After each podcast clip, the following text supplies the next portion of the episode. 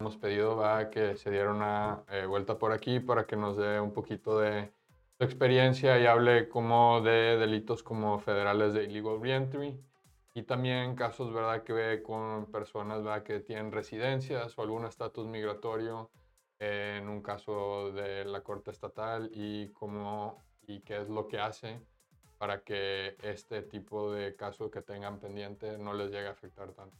Buen, buen, buenas tardes, César, ¿cómo estás?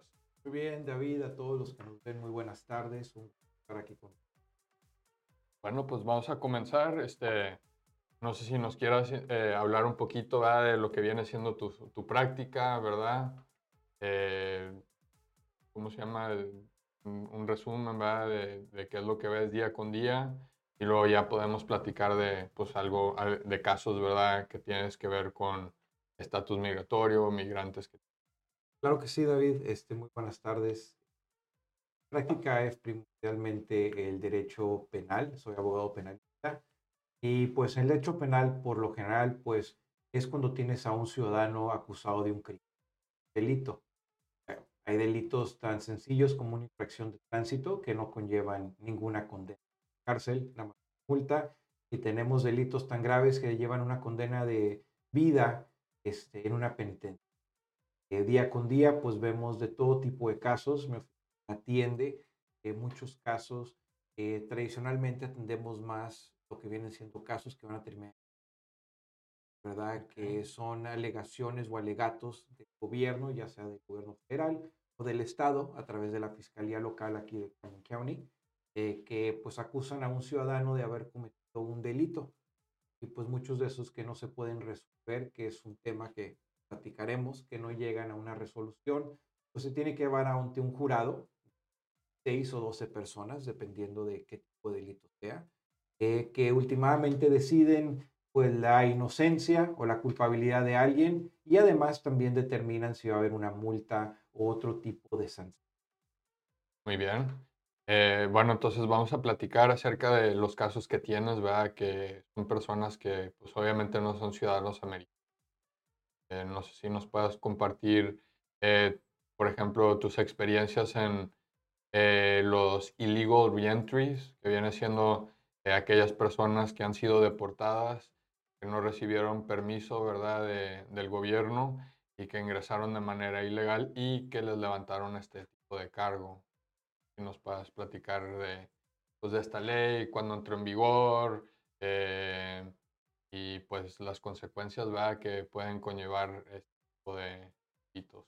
Claro, David, es que por lo general eh, suceden dos cosas, ¿verdad? Vamos a platicar un poquito de cómo sucede esto, pero eh, te habla ya sea un amigo abogado que hace derecho migratorio o te habla un familiar de alguien que he representado, otro abogado representado, eh, penalmente o un caso civil y te hablan y te dicen, yo tengo un pariente que está detenido en la federal. Este, lo agarró migración, ya sea la migra, Border Patrol, migración, lo que le queramos llamar, pero los fueron detenidos y pues están en un centro de detención federal. Muchas veces esa gente eh, son individuos que han sido deportados formalmente de Estados Unidos, lo que llaman, tienen un Final Order of Removal. Una, un fallo de un juez de migración que dice, tiene irte del país. Al regresarte, ¿verdad? No haber obtenido permiso o no haber pasado el plazo que te ordenaron, eh, pues es una reentrada ilegal. Este, y eso es lo que llaman un AUSC 1326, illegal reentry, que es un delito federal. Y que vienen siendo, por ejemplo, las penas, ¿verdad? Los mínimos o los máximos con illegal reentry. Eh, todo depende, David. Eh, creo que la pena máxima, todo depende en dónde caigas en un tabulador eh, federal, pero ves sentencias de desde tiempo que es crédito por el tiempo que ya tienes servido, o sea, lo que tarda el proceso, seis a ocho meses, por lo general, de cuando uno es arrestado a cuando uno es pues, sentenciado y eventualmente pues regresado a México o a su país de origen. Porque puede haber gente de, de todo el mundo que tradicionalmente pues vemos más mexicanos, centroamericanos. ¿Por qué? Porque el ser deportado pues es fácil, pues menos la distancia, nada más regresar, ¿verdad? Que sería diferente a alguien que viene de un país asiático, que tiene que venirse en barco o en avión. Ok, muy bien. Eh, y desde el punto de vista práctico, ok, bueno, ya, ya recibiste la llamada, ya te contrataron, eh, ¿qué es lo que se revisa o cuáles son las cosas que tú revisas, verdad? Eh, en este tipo de casos, ¿verdad? Para ver si pues hay el fundamento, la orden, o si la orden reúne los requisitos, qué es lo que, Claro, qué- es lo que pides al Sino es fiscal. que definitivamente lo primero que tenemos que ver es este, hablar con la persona. Oye, has sido de verdad deportado, ¿verdad? Has ido ante un juez de migración, te han deportado, has estado aquí anteriormente. Porque hay gente que la verdad nunca han estado aquí. Hay gente que de repente dice, mira, mi papá es ciudadano y yo tengo, pues, este, pudiera yo eh, con- ser considerado un ciudadano por nacimiento, eh, soy residente, eh, tengo visa, una serie de circunstancias, ¿verdad? Donde uno tiene que de verdad checar que es alguien que tiene una orden formal de deportación. Es que eso es lo primero que se va a checar, ¿verdad? Ha sido formalmente deportado. Y entonces, pues tienes que ver, te, te tienen que entrar al fiscal, ¿verdad? El, el fallo del juez, puede ser. Eh, sí, sino es que en todos los casos penales tienes el derecho a que te entreguen la documentación que van a usar en contra tuya, que sería pues aquí en este caso una orden de deportación final, ¿verdad? Eso es lo primero, que eres alguien que ha sido deportado, que eres un extranjero, claro, tienes que ser extranjero, eh, has sido formalmente deportado anteriormente y pues te hallaron en Estados Unidos, ¿verdad? Este, que has ingresado a territorio norteamericano y de ahí pues si el gobierno determina que pues eso sucedió, pues eres culpable, ¿verdad? Sino es que en realidad es un crimen eh, muy difícil de atender, David, porque pues quieras o no, pues cómo peleas que no estás aquí, ¿verdad? Y pues o tienes o no tienes permiso. Correcto. Y eh, aquí también, aparte de las órdenes de deportación del juez, eh, también cuentan lo que le llaman el Expedited Order Removal o las deportaciones express. Eh, también cuentan, ¿Ok? David, este, la verdad no sé cuál sea muchas veces. eh, creo que el expedite removal nace más de la gente que está en los puertos de entrada para procesar gente rápidamente, pero claro, es una orden formal de deportación y no es de regresarte. Y obviamente, bueno, pues tienes que revisar, ¿verdad? Que esa orden pues tenga todos los requisitos, ¿verdad? Pues Sí. que tiene que eh, estar firmada, ¿verdad? Eh, por un agente de migración que tenga el poder de a- a dar esa orden express. Y luego creo que abajo hay una cajita, ¿verdad? Que viene como un certificado de servicio y también tiene que estar dos, las dos firmas, ¿correcto? Claro, David, y eso que mencionas es un punto muy importante. Eh, últimamente hubo mucho litigio durante la administración del presidente Trump de el servicio, ¿verdad? De que si había un citatorio y se te habían citado formalmente para presentarte ante un juez de migración, porque había mucha gente que deportaban en lo que llaman abstencia, que básicamente no estaban y pues el juez nada más estaba, ah, no se presentó, eh, deportado, no se presentó, deportado. Y toda esa gente luego se venían y les daban ya penas penales y ellos ni sabían que habían sido deportados. Entonces, pues tiene que haber este como un, un derecho procesal de notificación en algunas de estas Claro, situaciones. claro, y yo creo que para los que nos escuchen, eh, todos nuestros amigos, en cualquier proceso eh, penal, cualquier proceso civil en Estados Unidos, en el estado de Texas, te tienen que citar formalmente al juzgado. ¿verdad? Tienes derecho de ser escuchado. Y no por tu estatus eh, quiere decir que se te van a cerrar las puertas de la justicia. Es algo bien importante, ¿verdad? Saber que tienes derecho a ser notificado. Siempre. Correcto. Eh, y bueno, pues muchos de estos casos, ¿verdad? Como dices, pues eh, después de de que sus derechos procesales se hayan cumplido eh, y si están las órdenes ahí y no tienen como un reclamo de ciudadanía derivada, ¿verdad? A través de- del abuelo, del papá o la mamá. Entonces, eh, ¿qué es el siguiente proceso, verdad? Pues eh, si ya le, dices al cliente, bueno, pues no hay ninguna, realmente alguna defensa, ¿verdad? Eh, y cuál es la recomendación, ¿verdad? De declararse culpable y más que nada, pues enfocarnos en lo que viene siendo como el juicio de sentencia, ¿verdad? ¿Qué, qué es lo que tú haces, ¿verdad? Para que esa sentencia sea lo más corta posible. Claro, David, tienes que, eh, ya te dan la información, la verificas, ¿verdad? Y pues muchas veces hay una deportación formal. eh, lo primero que hay que checar es si no hay ningún delito, ¿verdad? Porque hay mucha gente que ha sido deportada después de haber tenido una acusación penal. Y muchas veces, pues uno dice, pues yo no pisé la cárcel en la acusación penal, ya cumplí, ya fui a migración, ya me deportaron, pero no necesariamente porque hayas cumplido una sentencia, no van a usar esa sentencia en tu contra en este caso, ¿verdad? Y eso puede aumentar el tiempo que te pueda sentenciar el juez eh, al final por tus antecedentes penales. Okay, eh, y por ejemplo, nos podrías dar como un ejemplo, ¿verdad? Para claro, David, prácticamente. Eh, y me hubiera gustado, me pensé en traer un tabulador para enseñárselos. hay un incremento de 10 puntos, David, si vemos este, lo que es el Sentencing Guidelines. Vamos a decir que yo estoy aquí y cometo una felonía. Okay. Me meto a robar a tu casa, ah. me robo tus relojes, me llevo los lentes de Square, este, me llevo los monitos, me llevo todo, este, me agarran y dicen, ¿sabes qué te robaste, César? En pertenencias de David, más de 20 mil dólares, es una felonía, una felonía de segundo grado. Eh, ¿Sabes qué? Te podemos dar hasta 20 años en la cárcel. Me terminan dando 8, cumplo mi sentencia en 4, me deportan. Okay. Que me regreso, me agarran, y ahí me van a decir, espérate, tú hace varios años te metiste a robar casa de David, te sentenciaron a ocho años. Si la condena es de más de cinco años, David, por ejemplo, incrementa 10 puntos en el tabulador. No es que te vas de estar haciendo, para darte un ejemplo, a lo mejor ocho meses detenido, te puedes ir hasta cinco o seis años de cárcel. Okay. Y, y, ese tabulador, o sea, lo, lo, tiene que seguir el juez o es eh discrecional o qué, cuál, es la, cuál es la realidad y cuál es la práctica, ¿verdad? En esto.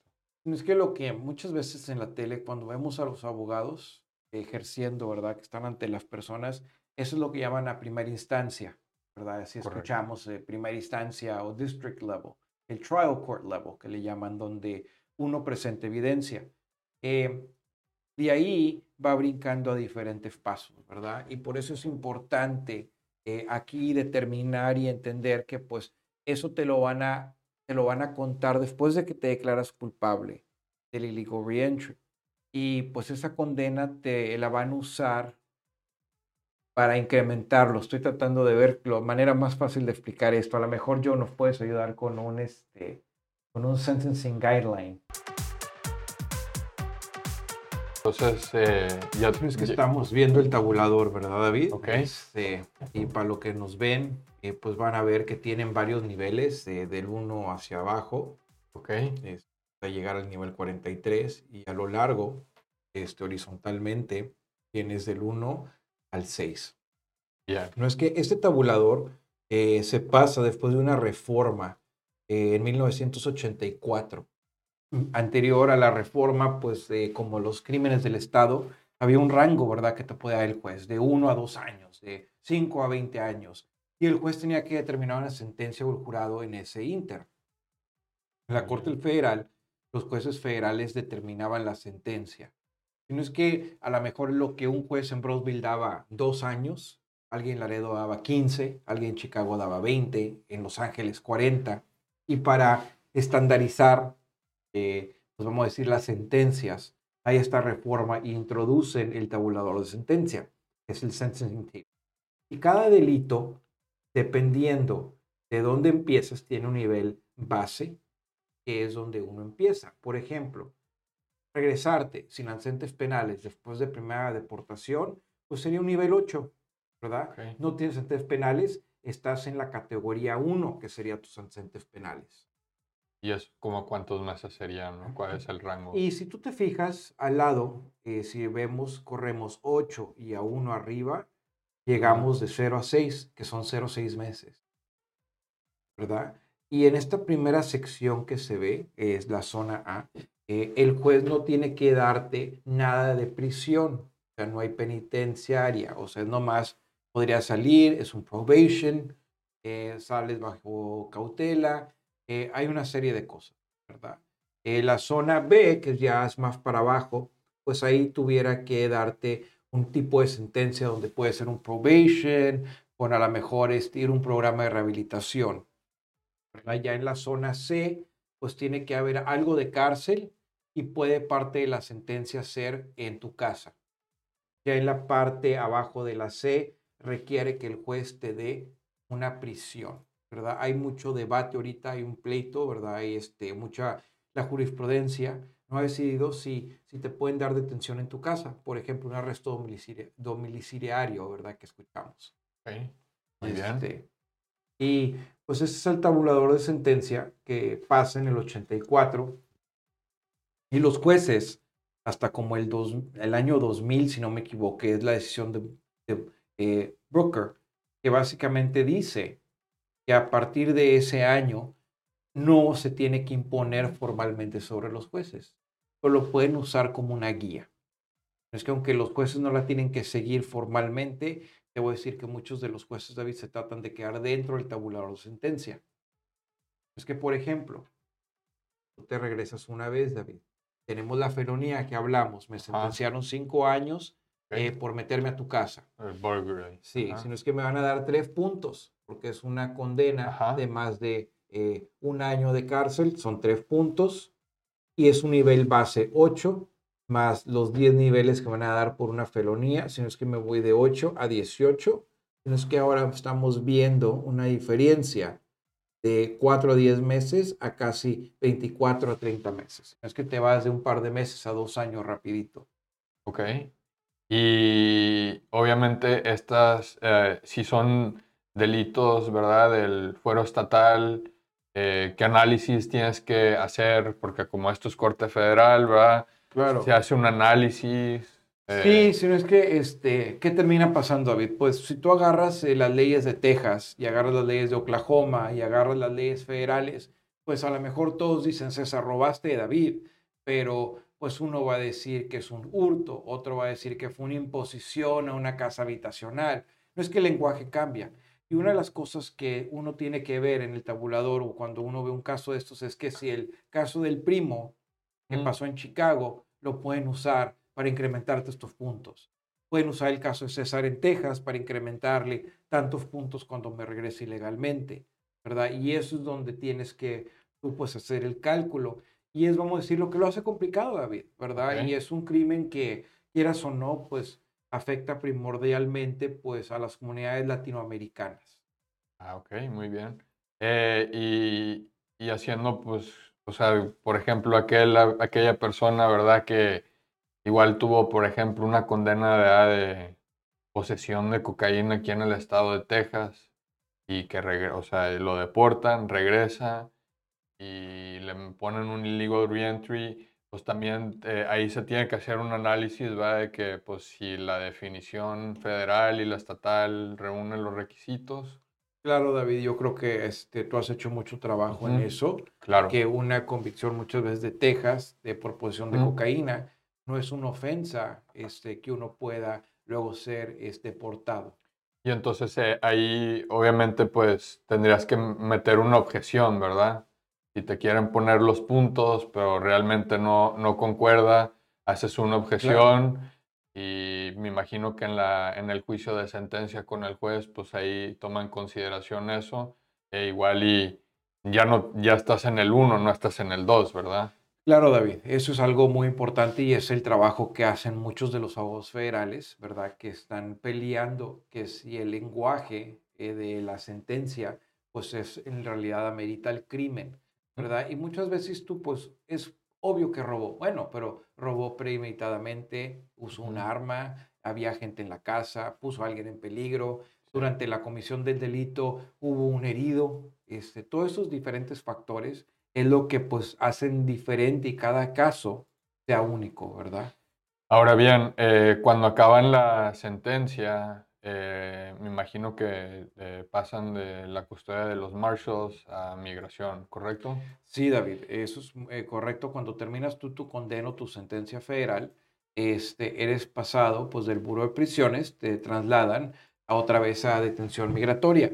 La finalidad es, pues yo creo que yo tengo entendido es preguntarles si tienen un miedo creíble a regresar a su país bajo la convención, este, el Tratado de la Haya, si no me equivoco Convención en contra de la tortura, y pues si quieren pedir asilo, eh, sé que hay toda una serie de, cosas que entran en juego, ¿verdad? Si calificarían o no, especialmente si han tenido un delito, pero de ahí ya son regresados. Entonces, pues me imagino que la recomendación sería de que si tienes el legal reentry, eh, que ya contactes a un abogado de migración para que empiece a trabajar, ¿verdad? Claro, David. Este, es que yo creo que siempre el consejo es, pues, oye, es un delito que te regreses. Eh, pero a la misma vez, pues tenemos que también ser conscientes que muchos tenemos pues mucha familia aquí en Estados Unidos, tenemos trabajo, negocios, responsabilidades, y hay veces que es, es imposible no regresar. Correcto. Y este, es que creo que partimos de ahí. Eh, lo segundo, pues, eh, claro, si te detienen, si eres arrestado, si eres acusado de un illegal reentry, es bien importante contactes ya sea tu abogado de migración o un abogado penalista. Eh, como cualquier delito, uno tiene derecho a un defensor público. Es que muchas veces, eh, si uno no tiene dinero para pagarle a un abogado, ya sea un abogado privado, alguien de migración, pues el gobierno o el magistrado le asignará a la persona o al familiar un abogado eh, de la Defensoría Pública, un abogado oficio, para que lo represente.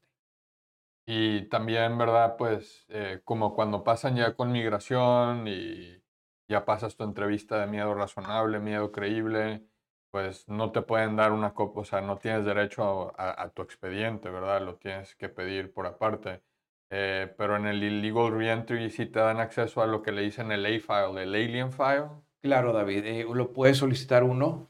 Que creo que nosotros hemos tenido una experiencia trabajando juntos donde pues nos tardamos bastante, o sea, creo que dos meses o tres meses en que nos entregaran todo, ¿verdad? El, el ancente migratorio. Eh, pues aquí la verdad era importante para nuestro cliente poder este, tener su expediente eh, para otros trámites, pero sí, muchas veces, David, eh, te voy a decir, eso es algo que uno tiene que establecer una relación importante con su abogado, ¿verdad? Hablamos mucho de la relación cliente-abogado. ¿Y por qué? Porque muchas veces el gobierno te va a ofrecer lo que llaman un Fast Track Agreement.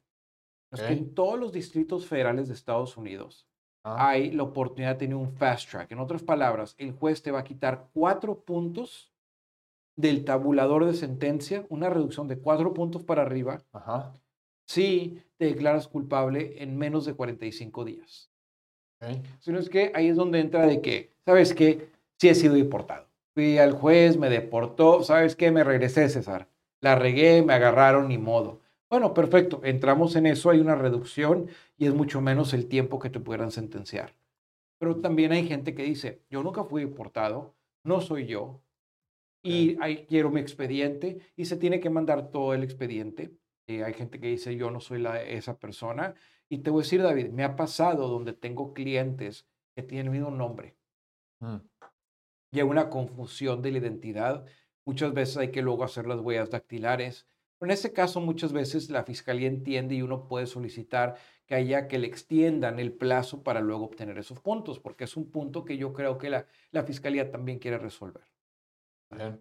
Eh, y, y, el hecho de que te den tu expediente es discrecional o te lo tienen que dar? Si tu abogado pide el expediente, David, lo tienen que entregar. ¿verdad? De una manera u otra, como en cualquier caso penal, te tienen que dar cualquier evidencia en contra tuya. ¿Cómo comprobarían que tú regresaste ilegalmente? Pues necesitan esa orden final de deportación. Para obtener esa orden, pues lo tienen que tener, ¿verdad? Sino es que ahí es donde el fiscal federal puede solicitarle a migración que le mande el expediente del juez de migración. Porque eh, acuérdate que hay una separación de poderes. Este, muchas veces tenemos el presidente, luego el Congreso y los, los jueces, ¿verdad? Y se supone que unos checan a los otros. Eh, aquí migración cae bajo el presidente, ¿verdad? Como en México, eh, migración está bajo el presidente, el secretario creo que está bajo el secretario de... Ahorita ya lo cambiaron a la Guardia Nacional. A la Guardia Nacional. Sí, el Instituto Nacional de Migración lo, lo acaba de absorber la Guardia Nacional, pero pues está bajo el Ejecutivo. Sí, bajo, antes estaba bajo gobernación. Correcto, sí. Y en Estados Unidos, pues el USCIS, Homeland Security, eh, EOIR, todas las agencias que se encargan de migración, ¿verdad? de procesar asilos, eh, solicitar las visas, tramitar visas, eh, Homeland Security, que son los que checan los puertos de entrada, todos están bajo el Ejecutivo, que es el presidente. ¿verdad? Sino es que ahí es donde, pues, el, la, lo que es el presidente de una agencia tiene que decirle a la otra, oye, mándame el expediente porque yo lo tengo que usar en una corte judicial. Y más o menos como cuánto se tarda, pues eh, hemos visto algunos casos juntos que se tardan bastante, ¿verdad? Sí, sí, la verdad este, es difícil, ¿verdad? Cada caso es diferente y yo creo que eso es lo primero, que todo el mundo siempre platica cómo le va en la feria, ¿verdad? Clásico. Pero es importante entender que un proceso federal, de principio a fin, son de seis, ocho meses. Fácil. Y hay casos que se pueden extender hasta año, año y medio, dos años, apelaciones, pero tradicionalmente seis a ocho meses. Ah, digamos, eh, los ocho, seis, ocho meses diciendo como ya el, día de la sentencia o del juicio de la sentencia, ¿correcto? Eh, correcto, David. Sí, más o menos. Eh, y lo que viene siendo, ah, pues, esto del illegal reentry, ¿verdad?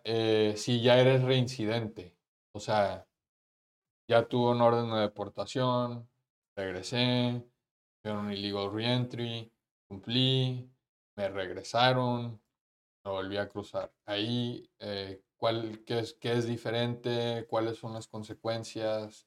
¿Qué hay otras cosas, verdad? Que igual en tu sentencia, ¿verdad? Te fijan que en un futuro si regresas de esta forma te llegan a afectar. Eh, te voy a decir, David, que por lo general cada vez que uno se regrese después de una sentencia ya formal, el juez por lo general te va a estar dando el doble de sentencia. Claro, si te, hiciste, si te deportaron formalmente, te vienes, eh, cometes un delito, te vuelven a deportar y te vuelves a venir, cometes otro delito y te vuelven a encerrar, eh, pues claro, ahí tu sentencia va a incrementarse casi un doble, ¿verdad? Porque has cometido otra felonía y te está regresando y estás cometiendo delitos. Sino es que el juez va a decir, no nada más no debes estar aquí, ya te fuiste, ya te regresamos, te regresaste, y en vez de portarte bien, pues volviste a cometer otro delito, ¿verdad? Y es donde el juez va a decir, no, pues te voy a dar el doble. Y ahora también hay veces que he visto casos que, ok, so, ya tuviste un illegal reentry, ya te regresaron, y luego llegas y el cliente te dice, oye, pues fíjate que tengo dos números de caso, uno de este illegal reentry nuevo y otro que me están poniendo un revocation de la, de, de, del illegal reentry anterior. ¿Qué, ¿Qué, es eso? Eh, sí, muchas veces hay un reinstatement, porque no se ha cumplido el plazo que el juez determinó que debes de haberte ido.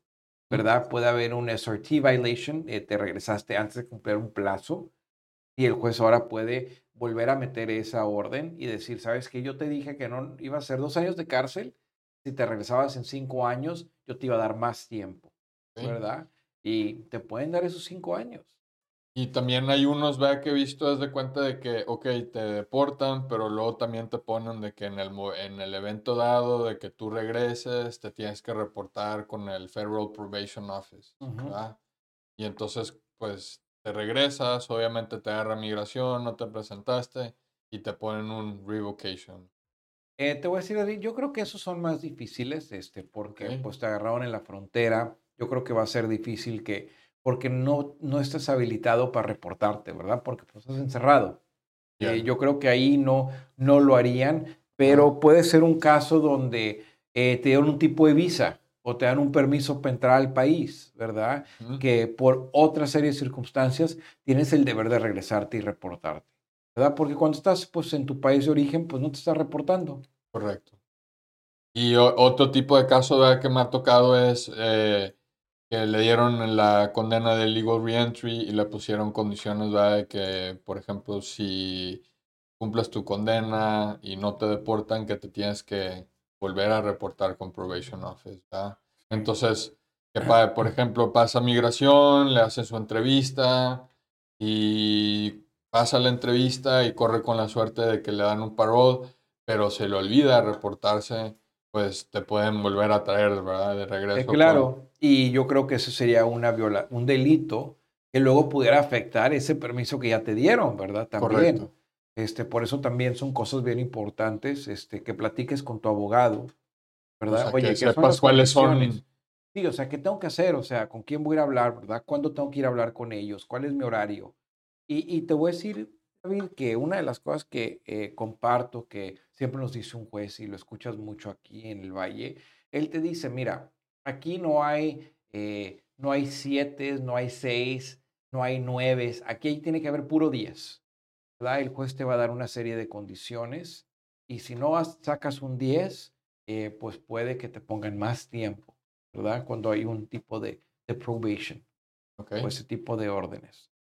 Muy eh, bien.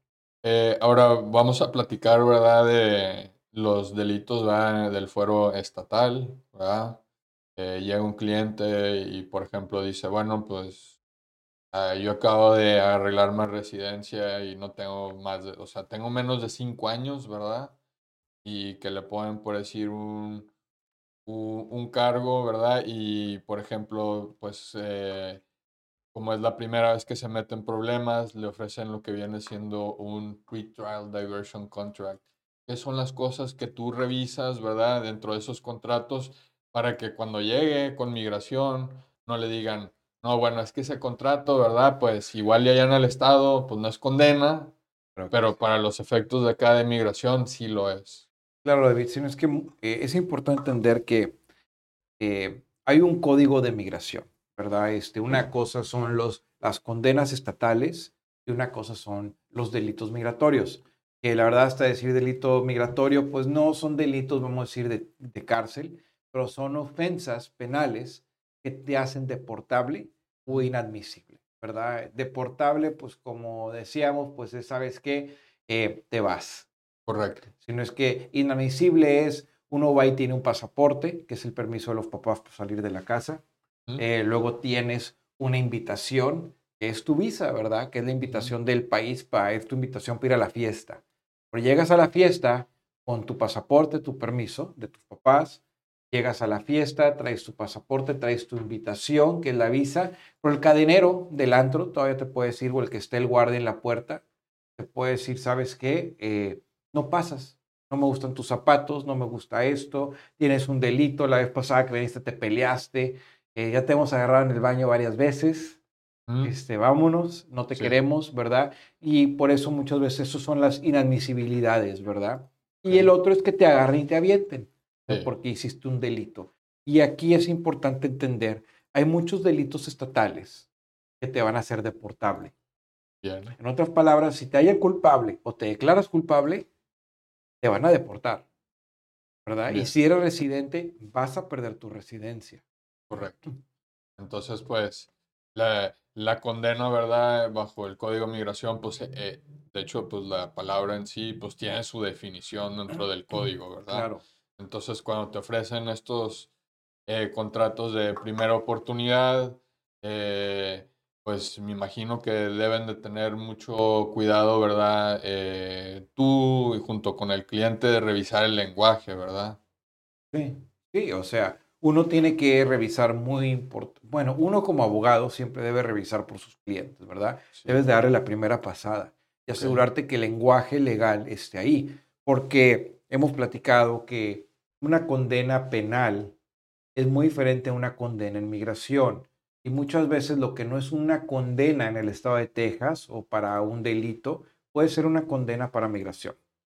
En otras palabras, como aquí en Texas y en muchos estados, hay lo que llaman un deferred adjudication, que es una donde hay una nunca te hayan culpable, sino el juez dice, hay evidencia, pero voy a dejar esto a un lado y si en cinco años no cometes un delito, no haces nada, sigues esto, yo al final no te voy a sentenciar, no has cometido el delito. Pero para migración, al admitir ciertas cosas, te hacen deportable. Y por eso uno es importante checar que los delitos que te estés declarando culpable, la manera en que te estás declarando culpable y a lo que te estás declarando culpable, los hechos que ponen, eh, los revises. Y además, a muchas veces con una abogado de migración. Sí, correcto. me imagino que, pues, si te agarran con posesión de, de alguna sustancia, eh, que ese contrato no, no contenga, ¿verdad?, una, una admisión de culpabilidad y que tampoco contenga, ¿verdad?, pues qué fue, qué fue el hecho, cuándo, etcétera, etcétera. Y también me imagino que si ese documento, ¿verdad? Dice, bueno, y si violo mis términos en un futuro, me declaro culpable. Entonces me imagino que tratas de, de ¿cómo se llama? De clarear todo eso y me imagino que digas, pues lo que hice no estaba bien, ¿verdad? O sea, dejarlo muy general.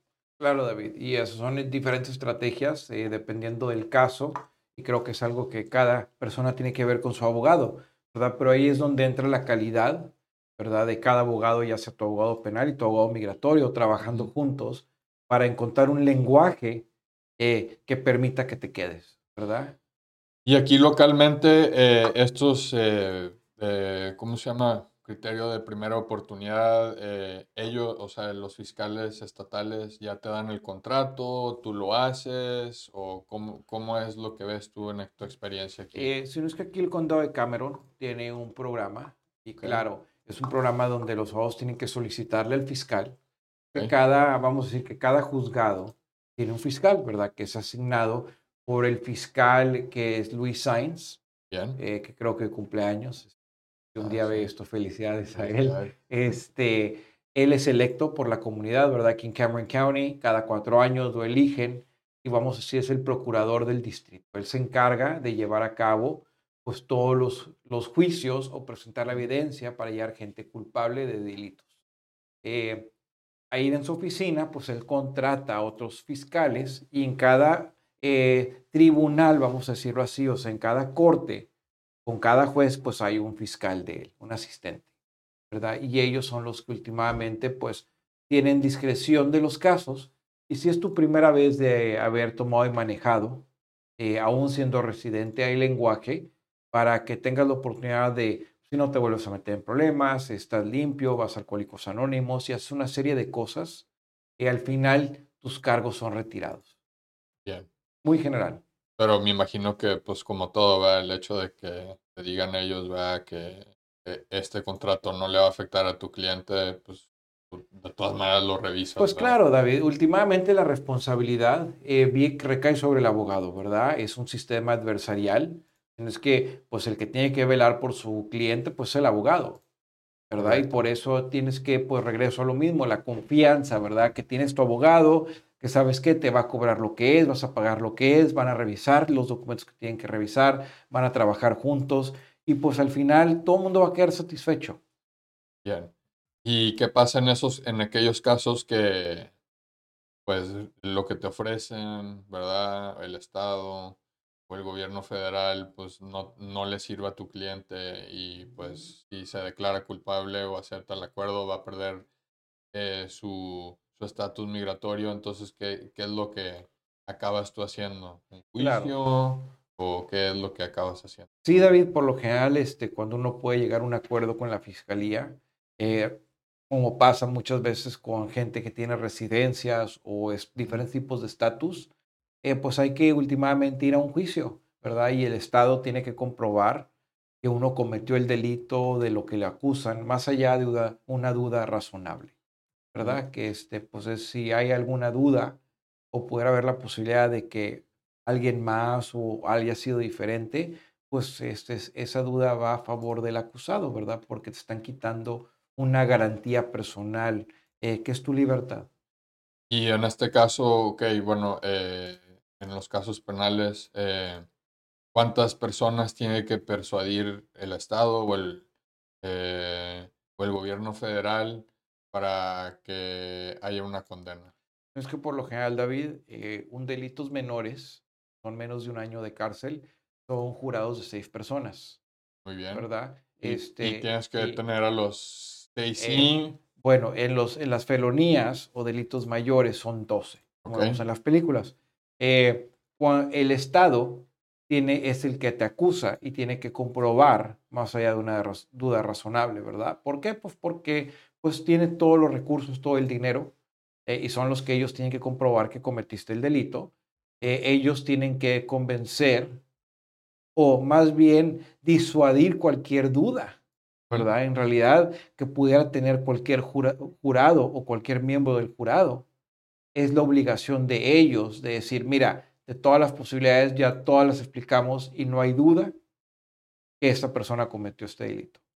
Si una persona no está de acuerdo, eh, pues es lo que llaman un hung jury, que no se pueden poner de acuerdo los 12 o los 6. En otras palabras, los jurados tienen que ser eh, unánime, o sea, tienen que eh, los 12 o los 6 decidir culpable, no culpable. Entonces, si me imagino te ha tocado juicios, ¿verdad? Que de los 12 le llega el, el apunte, ¿verdad? Al, al, juez y dice, ya estamos, ya llevamos tres, dos semanas y no llegamos a un acuerdo unánime, estamos 10 y 2. Eh, ¿Y qué viene siendo? ¿Ya es una condena para efecto de migración o no es condena? Eh, pues como siempre, David, dependen, ¿verdad? Este, yo,